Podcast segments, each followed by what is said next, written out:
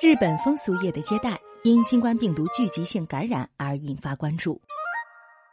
东京都知事小池百合子曾在不久前的记者会上说：“年轻人如果要去卡拉 OK 现场演出，中年人要去酒吧、夜总会这类伴有接待的餐饮店的话，希望大家今后一段时间内节制一下。”之后，在表示容易发生聚集性感染的场所时，伴有接待的餐饮店一词频繁地被日本首相安倍晋三、各都道府县知事等在记者会上使用。那么，这种餐饮店的接待都是怎样的呢？日本有部名为《风俗营业法》的法律，专门约束和限制伴有接待的餐饮店。按照这部法律的定义。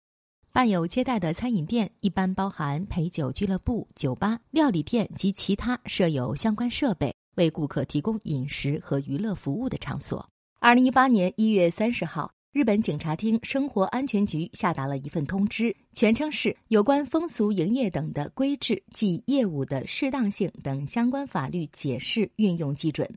其中对接待做出了更为具体的描述。由于原文用词晦涩难懂，霓虹酱在这里向各位听众朋友们来简单介绍一下：接待的定义是指以酿造欢乐气氛的方法来招待客人。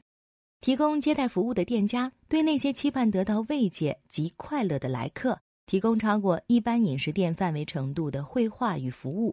接待的主体一般指的是店铺的经营者及其雇员。但也有特殊情况，比如被高级料理店请来陪客的艺妓，还包括在旅馆、饭店等场所由宴会俱乐部的女招待来接待的情况。接待的主体通常都是以客人需要的异性为主，但也不仅限于此。那么，如何区别接待与非接待呢？在与客人谈笑斟酒方面，如果服务者坐在特定的客人桌旁，与其谈笑聊天，提供酒类等饮料和食物。就是接待。如果服务者在客人身后等待，或在柜台内应对客人的点菜，或为客人兑水、调酒、斟酒，而招呼问候仅限于社交礼仪或是闲聊程度，那就不被认为是接待。在表演方面，若是在包厢或是被特意隔开的场所，为特定少数的客人提供歌舞秀等表演服务，就是接待。而西式饭店的晚餐秀、寿司店的金枪鱼解体秀等服务对象不是特定的多数客人，让他们共同观赏表演，这就不是接待。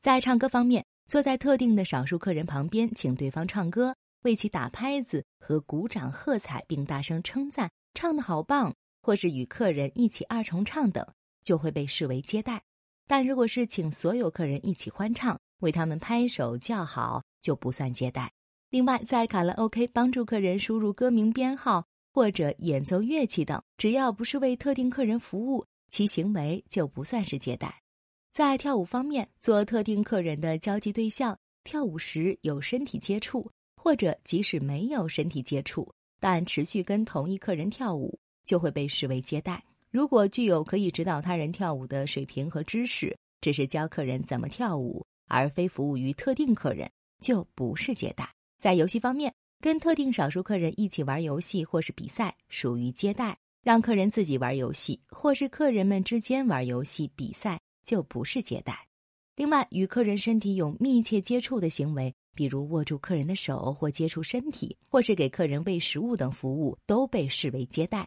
但社交礼仪上的握手，或是在照料搀扶醉酒的客人等情况下的必须的或无意的碰触，就不被视为接待。日本政府官房长官菅义伟在六月的记者会中谈及伴有接待的餐饮店时，具体举例了陪酒俱乐部，引发了人们的讨论。日本有许多公司会在接待型高级料理店招待客人，据说这类店家也被视为伴有接待的餐饮店。在紧急状态宣言解除后，依然来客稀少，令经营者叫苦连天。毕竟。接待客户包含了要签下合同或是跟客户联络感情的目的，自然要博得客户的欢心，为此就会选择伴有接待的餐饮店。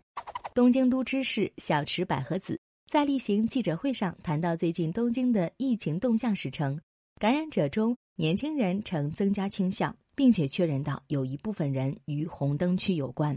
为此，东京都政府有关人员还与相关地区合作，在新宿的歌舞伎町街头举办活动，提醒人们对新冠病毒感染保持警惕。顺带一提，小池在记者会上所说的酒吧，也不都是伴有接待的餐饮店。柜台内侧的酒保按客人的要求提供酒类，且与客人交谈，这并不算是接待。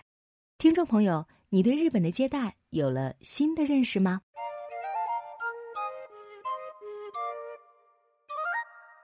更多信息请看日本网三 w 点 nippon 点 com。